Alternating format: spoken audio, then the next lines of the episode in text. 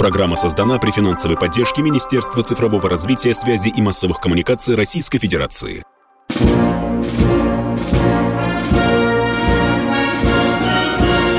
Военная ревю. Полковника Виктора Баранца. Доброе утро, доброе утро, дорогие радиослушатели, читатели «Комсомольской правды». Мы начинаем очередной выпуск военного ревю. Начинаем, как всегда, вместе. Я Виктор Баранец. И я Михаил Тимошенко. Здравствуйте, товарищи. Страна, слушай. Приветствуем всех Четлан и господина Никто. Громадяне, слухайте сводки Софинформбюро. Дивись, Микола. Поехали, Виктор Николаевич. Ну что, уважаемые товарищи, мы, конечно, военное ревю. И будем говорить преимущественно о военных проблемах. Одна из них на поле боя или в ходе специальной военной операции – это проклятая Авдеевка. Что там происходит? Почему мы до сих пор не выковырили супостатов из укрепрайона? Вот об этом сейчас и поразмышляет Михаил Тимошенко. Михаил, пожалуйста. Спасибо. Итак, сперва вести с полей. Да, похоже, что наши украинские небратья Бахмут все-таки в скором времени оставят. И хоть подкрепление туда подбрасывают, и кого там только нет, и польские наемники там якобы воюют, и даже темнокожие. Но тем не менее, а для того, чтобы хоть как-то оттянуть наши силы от Бахмута – а, были попытки контратаковать в районе Курдюмовки. Успешно провалилось. Идут бои за Плещеевку. Это все примерно в одном и том же, а, ну, нет, не место, конечно, на одном и том же фланге фронта. Марьинка. Да, в Марьинке, которая уже всем плешь проела, а, так же, как и Пески в свое время – Остался один квартал незачищенный. Вот его добивают сейчас. Добивают.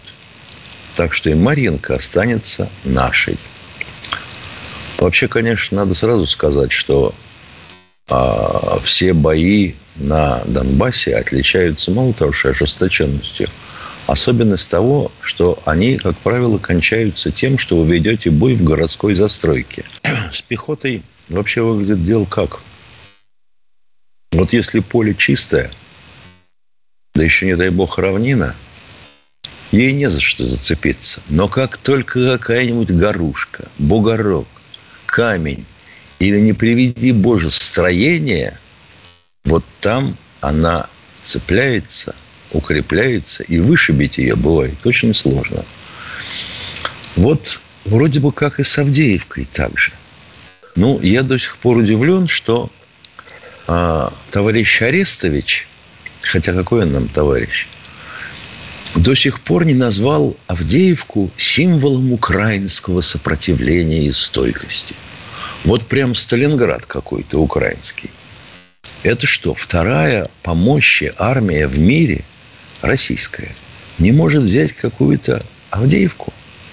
Откуда ведутся обстрелы и Донба, и Донецка, и Горловки – и всего до чего только могут дотянуться. А нам ведь рассказывали, что это потому, что мы такие гуманные. Мы никогда не стреляем по домам, в которых могут оказаться мирные жители. А эти сукины дети свои пушки и свои хаймерсы прячут чуть ли не в кладовках, а потом выкатывают, шарахают, и вот результат. Я и так и сяк примерялся карту даже добыл и спутниковый снимок этой Авдеевки. Ну да, дома на расстоянии меньше 50 метров друг от друга, с одной стороны. С другой, ну хорошо, калибр 122 миллиметра. Круговое вероятное отклонение 25 метров снаряда от цели. Ну, предельное, значит, множь на 2.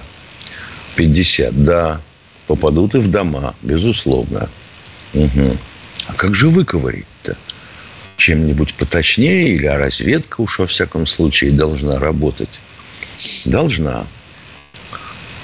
хотел бы сразу сказать, что артиллерия и артиллерийская стрельба штука достаточно сложная. Во-первых, снаряды могут весить немного по-разному, и они всегда маркированы. Там указано отклонение от, э, так сказать, штатного веса на сколько грамм. И поэтому командиры батареи или старшие офицеры всегда проверяют пришедшую партию снарядов. Должны, обязаны. Потом у тебя может быть разная температура метательного заряда, и поэтому, соответственно, разное давление в стволе, и поэтому снаряд может лететь иначе. Если брать теперь э, внешнюю баллистику, то тут влияет все. И ветер, и деривация. Ну, то есть, э, будем говорить, то, как закручивается снаряд и как его уводит от прямолинейного направления. И насколько. Много чего. И насколько точно привязано твое орудие к местности. И насколько точно данные разведки по эм, координатам целей. Нам могут сказать, погодите, ребята, а в чем проблема-то? Как в чем? Вот в этом и проблема. Их тут много. И проблем оказалось так много, что у нас и министр обороны заговорил о том, что контрбатарейная стрельба должна быть вот как там, то все, пятое, десятое, хорошо, молодцы, применять все средства. И военкоры, и военкоры тоже говорить об этом стали, хотя они в этом вовсе не профессионалы. Замечательно. Пытаемся понять. Мы чем стреляем по Авдеевке? 122-м калибром? 152-м калибром? Или э, всякими загадочными ракетами из систем залпового огня? Нет. Залповый огонь не применяем. Значит, что там самое страшное может быть? 203 миллиметра. Это, соответственно, пион и малка. Ну, пион-то, вообще говоря, существует черт знает сколько лет, чуть не старше меня. 203 миллиметра. Значит, надо чего перетряхнуть, полуукраинское изделие. Ствол остается прежним, двигатель заменить, всю электронику для привязки к местности и прицеливания заменить, систему связи заменить, и получается пион – а для пиона есть высокоточный снаряд? Спрашиваю, есть или нет? Нам вот тут вот представитель Ростеха в 2020 году говорил, что мы сейчас Малку всю переделаем на самоходке и сделаем для нее высокоточный снаряд. Три года минуло. Где снаряд? Снаряда нет. Так. А зачем вообще высокоточный снаряд? А вот зачем. Если тебе нужно подавить батарею противника, тебе для этого нужна чертова пропасть снарядов. Если это 122 калибр и, э, соответственно, пушки обычные, буксируемые, то тебе придется выложить туда от 120 и больше снарядов. 120 миллиметров – это дальность до 20 километров, будем говорить так. Если это американские, допустим, М103, то есть самоходки, то есть бронированные, то снарядов множь на 6. Понятно? А вот если высокоточных, то получается сколько орудий, столько и снарядов. Ну и плюс, соответственно, старший офицер батареи и пункт управления. Итого 9 штук. Елки-палки. А у нас вообще есть такие снаряды? Ну, если посмотреть, то есть. Краснополь называется. И сантиметр.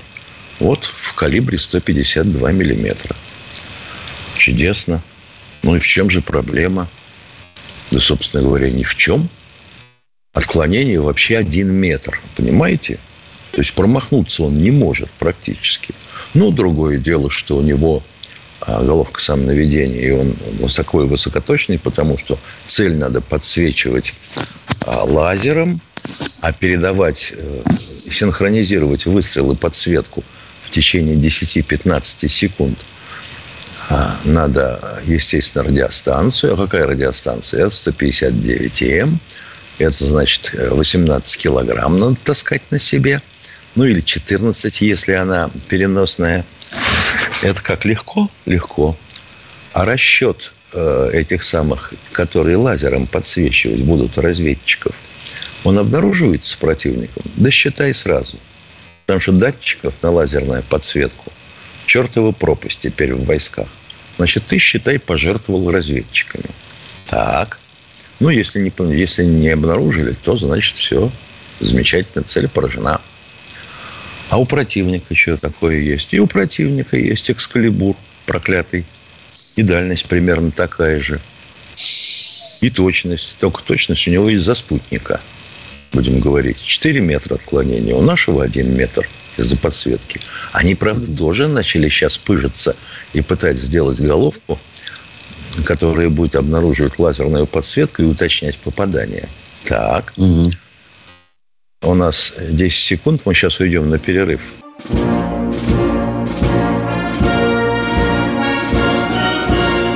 Военная ревю. Полковника Виктора Баранца. Еще раз доброе утро. Военное ревю в лице Баранца Тимошенко говорит всем радиослушателям Комс... радио «Комсомольская правда». Ну что, э, Михаил, Продолжим. уже все ты говорил? Нет, не все. Э, не все Долго еще или нет? Извини, Миш. Долго да еще нет, у тебя? Так уж. Давай. А дальше начи... сразу значит, начинаются разговоры о том, что сколько стоит. Ну, американский, да. Тот же экскалибур стоит, ну, от 200 до 112 тысяч долларов в разной вариации. Их три варианта есть. А наш Краснополь 35. Вот мы продавали индусам, больше тысячи снарядов продали. Вот по 35 тысяч долларов за штуку. У меня вот такой паскудный вопрос. А сколько стоит жизнь жителя Донецка? Или хотя бы нашего солдата? Может быть, мы сойдемся на этой цене? Может быть, ничего? Может, их можно производить достаточное количество? Ну, правда, для того, чтобы потом э, не морщиться, надо бы понять, а э, точно ли мы определили место, где находится орудие противника. Нам сразу же скажут. Вот уже в прессе были хвалебные статьи.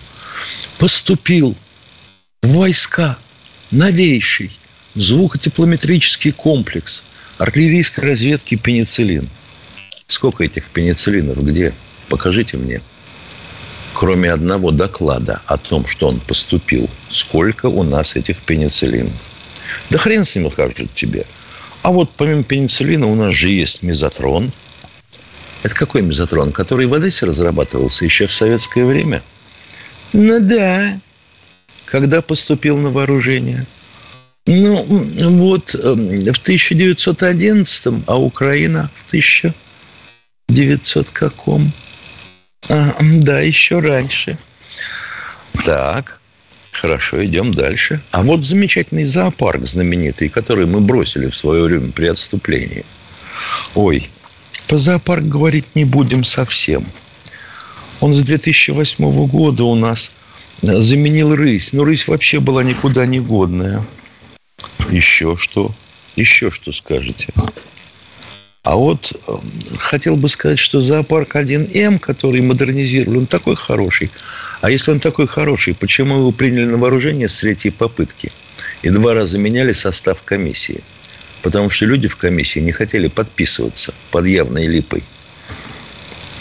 Вот вам и ларчик. Вот вам и открытие.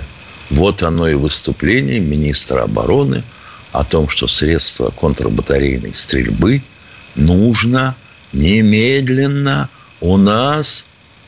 Понятно? Полковник Тимошенко доклад закончил.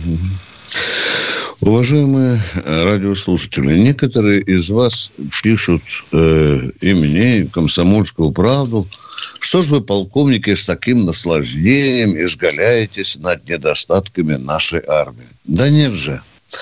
Нет же, это наша родная армия, и мы в лицо говорим, где надо что подправить, где на нас, где, на наш взгляд, надо что-то улучшить. Ни в коем случае А мы сейчас будем принимать звонки от нашего родного радио народа. Кто у нас, Катя, первый в это прекрасное утро? Петр из Челябинска. Здравствуйте. Здравствуйте, Петр. Здравствуйте, товарищ полковники. Петр из Челябинска. У меня два вопроса. Первый вопрос. Сколько у нас в Думе депутатов? Звоним 450. 50. 450. Ответ закончил. Второй вопрос, пожалуйста. Так, второй вопрос. Второй как вопрос, пожалуйста. Этот вопрос... Да-да, отвечаю. Этот вопрос у меня давнишний, я еще не мог просто дозвониться до вас. Как mm-hmm. решился вопрос с бандами в той части, в которой собирали дань? Там станция была или город Юрга. А, там успешно решился. Наконец, в свое время, после пинка волшебного, начала работать ага. и прокуратура, и следствие, и милицейское начальство. И оказывается, вопрос просто разрешился. Хорошо. Третий можно? Спасибо. Ну, давайте по блату. Ладно уж, займемся. Первым, первому. Да, ага. давайте. И у меня еще вопрос. Когда была у нас э, в Сирии вот эта военная обстановка вся, там, значит, Она еще вопрос, осталась. как сбили наш самолет, э, сирийские ПВО, ну, спровоцировали израильские Из... самолеты. Понятен вопрос, да. Да. Ага. Кто виноват и как решился? ответили, это мы знаем, да? Да. Видишь, ты видишь, я уже как Нет, мы, по-моему, 37 раз рассказывали. Да. Значит, по сути, израильский самолет mm. спрятался за наш. Mm. Вот и все. А поскольку наш больше, то, соответственно, сигнал от него мощнее, и система ПВО Сирии восприняла то, что отразило лучше. И шандарахнула, соответственно, по нашему илу разведчику. Спасибо вам за конкретные вопросы, уважаемые. А мы переходим к следующему. Алексей из Москвы. Здравствуйте, Алексей. А, здравствуйте, товарищ офицер. А, вопрос такой. Откуда у КНДР появилась технология производства ракет с изменяемой траекторией полета? Не понял. Но, э, Миша, значит, откуда у Китая, перевожу на русский язык... От у КНДР. Наш, у КНДР. А, да. у Северной... Ах, ну, у Северной Кореи, дорогой мой человек. Отвечаю, э, сначала от нас, а потом от китайцев. Вас это устроит? А? Понятно, да. Алексей, вы поняли меня, да? И ракеты некоторые ну у них появились не без нашей помощи, да. Мы этого и не скрывали. Честно говоря, все появилось. Да, вот да. вот вся гадость, которая летает, да. взрывается да. и так далее, включая ядерную бомбу с нашей помощью. Алексей, блистательный конкретный вопрос. Я уважаю вас а, за такие вопросы. Поехали дальше. Да, Второй вопрос. Второй вопрос, да. Почему Владимир Владимирович Путин не поехал в США, как это сделал Зеленский? А, ведь это был верный путь. А у Путина денег достаточно. Он не поехал просить, и оружия достаточно у него. Зачем? У Путина не надо ни у кого что выпрашивать. И к, чему это, и к чему это был бы верный путь? Угу. Подставить шею под ермо? К остановлению конфликта. Угу. Чего? Прекращению ну, конфликта. А нам нужно прекращение конфликта или нам нужна победа? Ну, в том э, контексте, как у нас преподается это все, нам нужна победа. Все. А если ехать к Байдену, то что получим? Это было бы расценено и как унижение, уважаемый. Великий Путин поехал и как, сда... и как да, сдача, сдача да. в этом. Тут бы пропаганда поупражнялась. О, верьте мне. Кто Не только нас... пропаганда, да, и да. по факту было бы. Да. Спасибо. Спасибо за конкретный вопрос, Алексей. Едем дальше. Кто в эфире? Хабаровск у нас, да. Антон из Хабаровск. Здравия желаю, товарищ полковники. Вопрос у меня про советскую армию. Э, если не ошибаюсь, э, в советской армии существовали так называемые кадрированные части. Вопрос, э, для какой цели они предназначались, если они на, сейчас... На случай мобилизации туда бы резервисты поставлялись, их одевали бы, и они убывали в заданный район, уважаемый. А существуют ли они сейчас? Если нет, то Нет, они были разгромлены э, при Сердюкове и Макарове. Были разгромлены.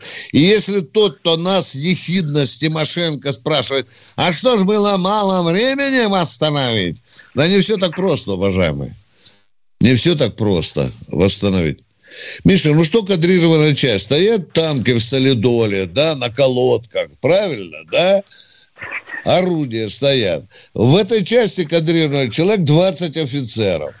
Все. Во время мобилизации люди получают, которые по мобилизации производят, они прибегают в эту часть, ну, сначала в военкомат, потом в эту часть, и все, их переодевают, и они сразу начинают браться за эту технику э, кадрированной части. Я вам грубо, примитивно об этом говорю, но это так.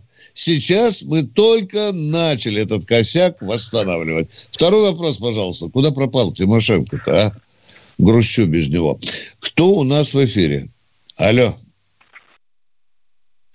Николай, Самарская область. Э, Катенька, давайте по мобильнику Мишу, чтобы во время состоянии. Николай, здравствуйте.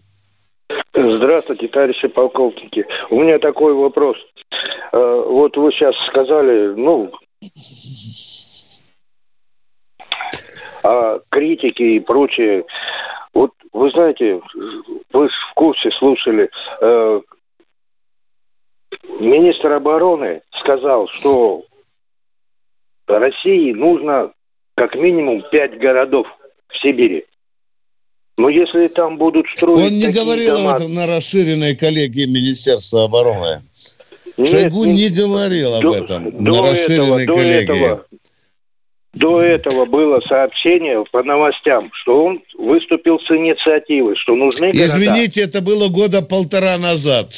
Давайте э, так вот, уточнять. Я, я что хочу уточнить, что вот эти а дома, что... которые построены по современной технологии, они в один кирпич пустотный.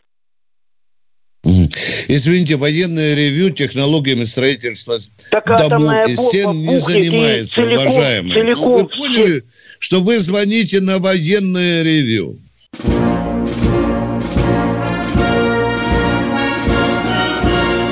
Военное ревю полковника Виктора Баранца.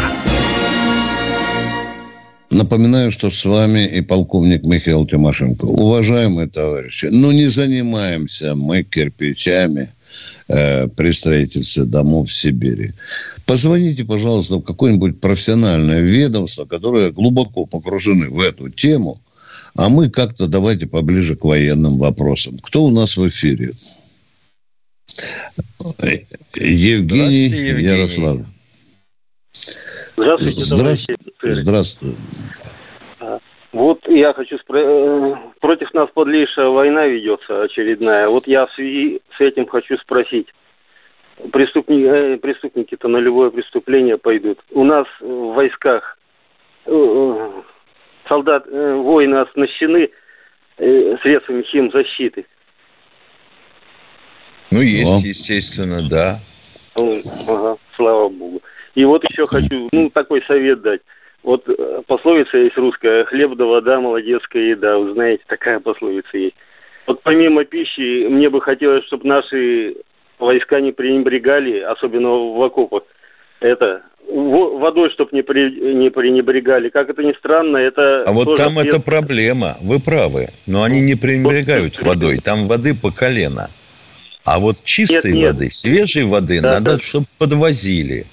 И надо, да, чтобы да. доносили. Понятно? Понятно. Мы это понимаем. Да. Спасибо за подсказку. Как, как, это, как кстати, странно, это, это средство против обморожения. Да, да. Конечно. Как Конечно. Как... И вообще говоря, вот, ну хорошо. Ну вот Шойгу слетал туда, так сказать, предъявили ему блиндаж, предъявили ему образцовый окоп с обрешеткой стенок, с обшивкой.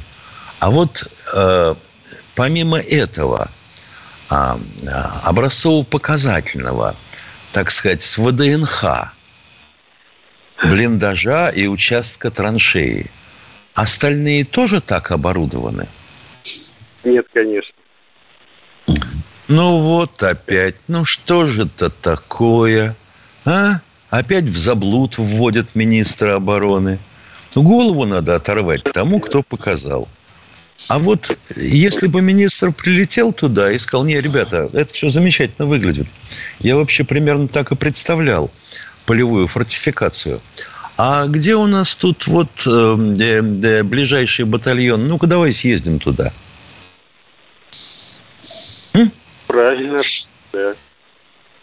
Не, ну это же неправильно. Это же он оторвал бы кого-нибудь, чего-нибудь. И руки до самых, и руки до самых тестикулов, да? Это вы что ж хотите? Чтобы у нас весь командный состав вывели из строя? Да. Дело серьезнее, конечно, чем нам кажется, да. Да, конечно. Конечно, да. серьезнее. Спасибо за Георгий, вопрос. Георгий, простите еще. Георгий Константинович, он когда такие инспекции, он не вместе с солдатами из одной из одного котелка хлебал, скажем так. Угу. Все правильно. Ну, да. не только Георгий Константинович. У нас много полководцев, которые... Ну, да, да, да. Не под да телекамеру. Он не под... Да. За спиной портрет да, моего бати. Да, да, да. Вот он прошел войну вместе с дивизией московского ополчения, уходил на нее в июле 41-го. Объявился только в сентябре 45-го. И вот он все время с ними. Сначала лейтенантом-комбатом, потом командиром инженерно-саперного батальона, и дальше пошло. Да, да, да, время да. Копай, обшивай, копай, обшивай. Угу. А что, теперь этим заниматься нельзя? Или, может, лопат нет? Я надо позвонить. Неужели а, мы утеряли, может, мы утеряли технологию производства лопат? Получается так. Ну, спасибо вам за очень важные вопросы. А мы идем к следующему. Алексей, Алексей из Самары. Здравствуйте. Э, здравия желаю, товарищ полковник. Я вот по поводу э, визита Зеленского и не визита Путина. Вот хочу коротенько. Америка... Не Хохлов... надо коротенько. Вопросы вопрос нам задайте, а пожалуйста. Нет. Вопрос Америка можно? Хохлов научит многому. Любить трансгендеров научит их Европа. А мы О, Господи. живем по словарю Ожогова. В нем слово «армия». И нету слова «опа». А, и да, и нету словаря Ожогова. Э, увели Ожогов. великий словесник, да. Ожогова нет. Покупай, поколупайтесь в Яндексе, ударение правильно ставьте. А мы идем к следующему ну, я... радиослушателю. Виктор Спасибо за звонок. Спасибо за прекрасное... авиационной как происходит формирование авиационной дивизии? Виктор Николаевич, не, ну я же предварительно не, просто. Не понял, вот как изменить... А ну по-русски задайте Нет. вопрос, пожалуйста. А ну, на, как на расширенной изменить... коллегии прозвучал. На расширенной коллегии прозвучало обновление армии. А как вот происходит формирование авиационной дивизии? Вот, допустим, принято решение. Какие сроки? Угу. Кто контролирует? Никто сроков не указывал. Только наметка есть. Да. Только наметка да. есть. Как происходит формирование? Для да. начала нужно назначить командира. Да. А уж он самолеты да. себе найдет. Да, да. А дальше начинается песня. Где базироваться? Где пилотов брать? Формировать. Какой а где самолеты опыт? брать? Еще, где да? самолеты брать? Где технический состав? Персонал, ТЭЧ, Тысячу вопросов. Да. А радиотехнический да. батальон где? Из чего? С какими радиостанциями? И пошло-поехало. Это очень долгий процесс и страшно муторный, Понятно. уважаемый. Но это не к завтрашнему дню. Да. А еще вот такой вопрос. Военпреды на оборонных предприятиях остались или нет? После где, того, как где громили, да. Нет. Это ужас. Я помню, э, во времена Сердюкова написал, наверное, штук 10 статей по этому поводу. Изгоняли их со страшной силой. По-моему, 24, 24 тысячи военпредов да. вычислили. Их, да, их считали лишними. А сейчас, когда петух клюнул в одно место, сейчас чешут черепа и говорят, как бы, а где вы теперь найдете профессиональных военпредов, а? Где? Ведь Во-первых, же... нужен человек с опытом службы. Так, безусловно. С, с опытом да. эксплуатации изделий. чтобы он понимал процесс проектирования и производства, и чтобы сукин сын обладал неподкупным характером. А у нас, как не оглянись по сторонам, все воруют. А потом, когда оружие дает сбой или боевая техника, э, претензии предъявляются. Оказывается, что военпреда близко не было, когда принимали эту технику. Вот вам и результат. Кто у нас в эфире? Как иллюстрацию, ты знаешь, ведь могу бы сказать. Мы в свое время э, тянули, в общем такой объект, в котором э, были выносные посты, откуда должна была передаваться информация. А поскольку сигнал был специфичный, то для этого лучше всего подходил телевизионный канал. Ну и где же ты найдешь телевизионную станцию? Желательно необслуживаемую. Нашли. Но в советское время так опасались, что вдруг, если станция необслуживаемая, какую-нибудь антисоветскую полову могут в нее запихнуть. Но, тем не менее, нашли такие станции, нашли такой завод – Поговорили с директором. Директор говорит, да с дорогой душой. Только вот что, ребята, сколько вам надо? Мы говорим, шесть. Никому не говорите. Приму заказ, но без военной приемки. Потому что и получится мне ее делать три недели, а приемка будет принимать еще месяц. Ничего не получится. Только без приемки. Но никому не говорите, иначе такое наворочают. Вот. Да, наделали мы косяков в свое время. Сейчас скажут опять, а что вам мало было 10 лет, лет? чтобы да. исправить эти? А, а давайте вот вы... считать. А давайте считать. Mm. Училище вернуть. Mm-hmm.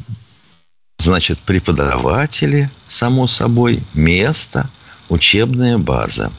Хорошо. Будем считать, что вот прямо училище уже готово, и людей вот прямо вот двери сносят. Вот еще пять лет, да? С чего mm-hmm. начинаем считать? С базы или с, пяти, или с пяти лет образования? Значит, mm-hmm. если считать, что просто через пять лет вы получили летеху, то летеха должен приобрести какой-то опыт. Еще. Вот оно получается, что если даже вот в момент увольнения – Анатолия Эдуардовича было бы принято решение все взад, то мы бы к этому времени, к сегодняшнему, еле-еле бы получили только неоперившихся лейтенантов. Понятно?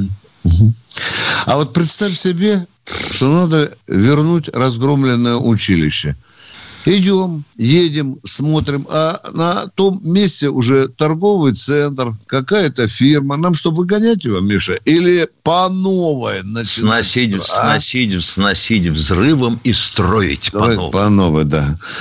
И это за год не сделаешь. Вот вам печальный итог. Кто у нас Не, в ну кто считает? Ну, Виктор Николаевич, mm. верните Опять? взад, и все. Опять топите Сердюкова. Опять топите Сердюкова, полканы. Ну что а же вы не умели сделать, а? вообще говоря, любое свое решение подпирал подписью чьей? Да. На тот момент Верховного командующего. Да.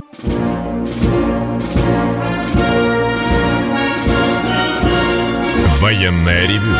Полковника Виктора Баранца.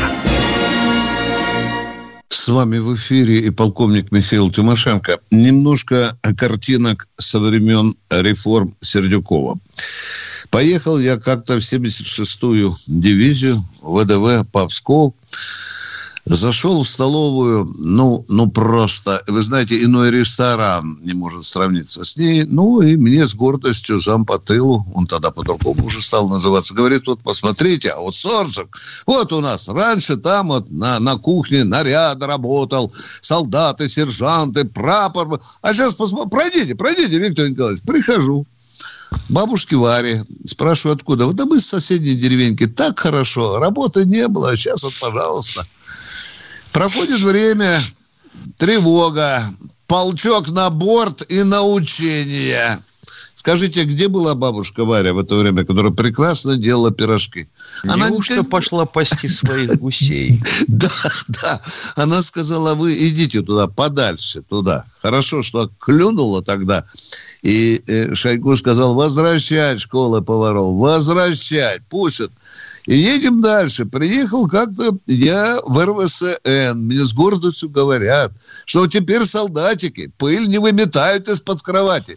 Там ползает Джамшут с мокрой шваброй и подметает. А штабик где? А штабик части РВСН, он рядышком. И джамшутики тут как тут. Ими тут снежок, и пыль выметают. Нормально, да? Ну, нормально, да? А вспомните позор, когда Генштаб ремонтировали, я помню, пришел Миша, джамшутики ремонтировали генеральный штаб. Это когда они проводку да. выдрали да, да, связи. Да, Правильно да, сделали. Да. Вот а дальше вам... давай смотреть, что. А вот, значит, у танка э, копыта левая захромала. Mm-hmm. Куда волочить? Куда волочить? На ремзавод? А ремзавода нет. Теперь все будет делать промышленность. Ну, хорошо. Значит, если у меня а неисправный танк, сначала его надо погрузить на платформу проклятого, он ехать сам не хочет, это замечательная картина. Вы никогда не наблюдали передачим паром, чтобы танк грузили на платформу? Отправили на завод, на Урал, и вместо нового танка стали разбирать и ремонтировать старый. Это как? Линия-то одна и та же, люди-то одни и те же, черт возьми у каждого не выросла вторая пара рук? Угу. Об этом кто-нибудь думал? Нет. Угу. А вот сейчас мы это хлебаем. Потому что у нас стоянки, вышедшие из строя техники на Украине, мама дорогая, больше стадиона. Как вы думаете, почему? Да потому что чуть не в Иркутск надо отправлять на ремонт. Потому что все ремзаводы в европейской части страны практически обанкрочены. Кто-нибудь об этом слышал? Мы вон с Виктором Николаевичем уж сколько раз говорили. Ну, нам в утешение вот министр сказал, три новых завода построят. Ну да, правда, сначала Мишустин сказал два, ну и Сергей Кужуедович добавил третий. И что подразделение развернут в войсках. А что значит развернуть подразделение? Штатную численность откуда брать? Старую? Не, старая не годится. Старая не, давай новую. Потом придут все равно к старой, потому что э, все эти новации утрясутся, пыл, жар упадет, придут к старой численности. Замечательно. А людей где взять? Где взять людей, чтобы у них руки были пришиты выше ягодиц, чтобы была голова на месте? Детали взять? Зип? Ну, объясните мне. А вы нет, ну что там, ну подумаешь, в одну сторону решил, в другую сторону решил, все вернули. Ага. А помнишь, как носились с лозунгом, что техника должна боевая ремонтироваться там, где она делается? Ну Опа, да. Да? Вот давайте, танк подбили, куда его отправлять теперь? Там, где он делается. На Урал вагонзавод. Тащи, Иван Иванович, через всю Россию. Он американцы попытались таскать свои М3 семерки в Польшу, потом почесали репу и прислали все-таки ремонтную бригаду куда? На поле боя. Вот так теперь у них. А сколько ну, авиаремонтных заводов у нас было? Угу. А с самолетом-то ведь еще сложнее. Конечно. Конечно. Так что все это горькие уроки реформирования нашей армии ни одна реформа не проходила гладко. Сейчас мы делаем выводы из всех уроков, которые нам преподнесли Нет, наши ну, же ошибки. Виктор Николаевич, умного человека на такую должность ставить было нельзя. Потому что он бы походил, понюхал и сказал бы, подождите, подождите, ребята, подождите. Вы что хотите, денежные потоки обуздать или армию развалить? Давайте как-то совмещать. Ну? А теперь представляешь, сколько нам нужно вот новых звеньев добавить. Ты говорил уже, да, как Шойгу да. сказал. И дивизии, и полки, и авиация, и артиллерия, и пять полков морской пехоты. Дивизий. Ребята, дивизий. дивизий. Да, да, да. А этот, Михаил, во времена Сердюкова, ты знаешь, э, Таманскую дивизию разбили на две бригады. да. Надо, внимание, приезжаю Таманскую дивизию. Зашел в штаб, говорю командиру, а это, а, а, а, а, а где ваше боевое знамя? Знаменитая, легендарная Таманская дивизия. Он очень долу. Виктор Николаевич, тут, понимаете, нас же разделили на две бригады, но у той бригады больше блатняка оказалось, и сказали боевое знамя отдать в ту, в ту, а я теперь, вот видите, с полотенечком стою, да, вот у меня новое знамя. Хорошо, что Шойгу восстановил. А и, то, что и, армия, да, а да. То, что армия – это традиции – вот Сергей да. Кужегетович, допустим, понимает, а Анатолий mm. святой человек. Давайте, а и пом... на флоте, давайте и на флоте традиции отменим. Тоже хорошо. Ой, а хорошо. помнишь, Миша, легендарный случай, когда баллонка э, из э, главного управления кадров, да. образованием да. заведа пришла в штаб, пришла в штаб, а там возле боевого знамени стоит солдатик с автоматом. Она говорит, это что? И говорят, это боевое знамя. А что тут торчит? Она сказала, флажок на склад, вот, мальчик, мальчик на занятии. Да, прекрасно, да, прекрасно, да. да. Ну, кто у нас в эфире? Так кто Кать... же нас реформировал? Так кто же нас реформировал армию это? Баллонка, что ли? Похоже на то. Кто? Да, вот притащи. Здравствуйте, Александр из Красноярска. Здравствуйте. Э, добрый день, э, товарищи полковники. Э, будьте любезны, ответьте на один вопрос. Вот у нас проходит спецоперация. На самом деле все понимаем, что мы воюем с украинским фашизмом. А не пора ли объявить войну украинскому фашизму? Отменить слово спецоперация. И тогда много вопросов снимется из тех, кто помогает фашистам, и тех, кто саботирует как только вопросы снимутся, как только мы скажем, что война, мы перестанем качать газ через территорию Украины. Вот, вот вчера звонит мне человек, Миша, так критично настроен. Какого хрена вы всех украинцев называете бандеровцами и фашистами? Мы не всех называем. Давайте будем объективным. Зачем весь украинский народ мазать бандеровщиной фашизмом? Там есть люди вполне меняемые, уважаемые. Так что здесь не все так просто. Вы понимаете? А вы в вооруженных силах Украины, на лбу у них зеленка не написано. Это бандеровец, это азовец, это... А есть э, солдаты и офицеры, которые призваны, они выполняют приказ. И они обижаются, если их называют бандеровцами или фашистами, или нацистами и так далее. Так что здесь не все так просто. Вот так отвечают московские бюрократы. Кто у нас в эфире? Олег. Здравствуйте, Олег из Подмосковья. Здравия, здравия желаю, товарищ полковники. Вы знаете, очень меня коробят вот эти все слова, выражения, что во всех конфликтах военных и прочих виноват Запад коллективный. Что они нас обманули, мы им все дали. Они вот воюют против нас.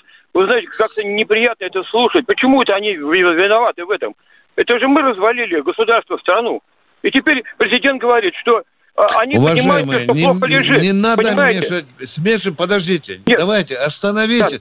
Так. Остановите спокойненько. Остыньте, пожалуйста. А то вот мы начинаем с этого дня. Давайте теперь порассуждаем о том, почему распался Советский Союз. Они нас обманули. Точка. Вы знаете, Меркель призналась в этом. Они И мы на этот обман поддались, поддались, потому что да. хотели. Товарищи полковники, об, товарищ полковник, обмануть можно девушку молодую, которую замуж э, попросили и да. не взяли. А это лидеры государства, великого государства. Мы же как вот подняли то, что валялось. Хороший хозяин никогда не бросит даже... Уважаемые, под, под Минскими соглашениями стоят подписи украинской стороны. И европейских Они... сторон. И европейских стран, да. Официальные люди поставили свои подписи. А вы вот такой умный. Вам вообще надо было Лавровым работать, а не сидеть в подмосковных бурьянах. Надо, вы такой умный. Сначала а выяснить, нас... как таких безграмотных, тупых назначили да. министрами. Да, конечно. А разве с НАТО нас не обманули? Обманули. А вот видите, Прощаемся до завтра. Девушка. До 8 утра. В 8 утра ждем вас в эфире. Военная ревю. Полковника Виктора Баранца. Программа создана при финансовой поддержке Министерства цифрового развития, связи и массовых коммуникаций Российской Федерации.